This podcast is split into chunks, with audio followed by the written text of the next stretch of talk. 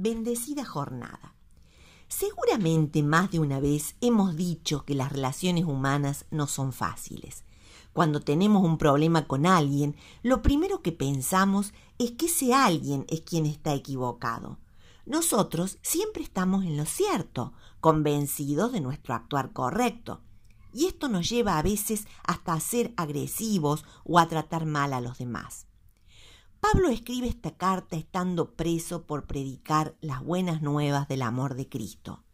Ha realizado una obra de amor en la vida de Filemón, su familia y su comunidad.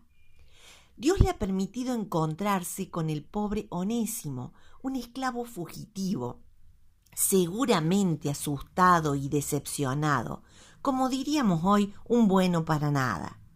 Sin embargo, Pablo lo ha recibido, aceptado, consolado, aconsejado, le ha mostrado el amor de Dios hacia su persona devaluada.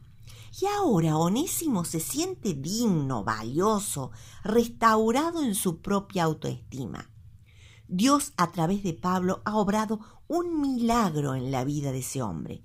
Lo ha hecho nacer de nuevo y ha llegado a ser como su hijo. Pablo está convencido del valor que tiene Onésimo y sabe lo bueno que sería que Filemón lo reciba de nuevo, ya no sintiéndose como el amo ofendido que debe tomar represalias, sino que lo mejor para ambos sería que se encuentren de una manera inimaginable para esa época, como hermanos, sin reproches, sin soberbia, sin sentimientos de superioridad. Pero aunque Pablo está convencido de todo esto, tampoco da órdenes, ni exige a Filemón cómo debe actuar. Prefiere que Filemón actúe de buena gana, no por algo impuesto. Espera que su amigo transite un camino de cambio de actitud y aceptación genuina, un cambio de mentalidad de amo a hermano, una renovación espiritual que también implica una transformación cultural de sus valores, tradiciones, la forma en que fue criado.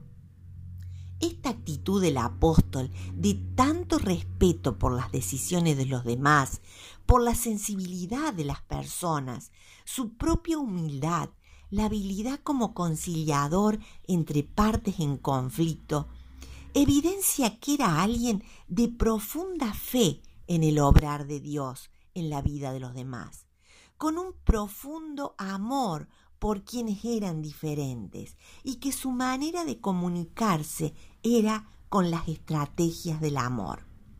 Cuán diferentes serían también nuestras relaciones si nos basáramos en la fe, el amor, el respeto, la humildad, la tolerancia.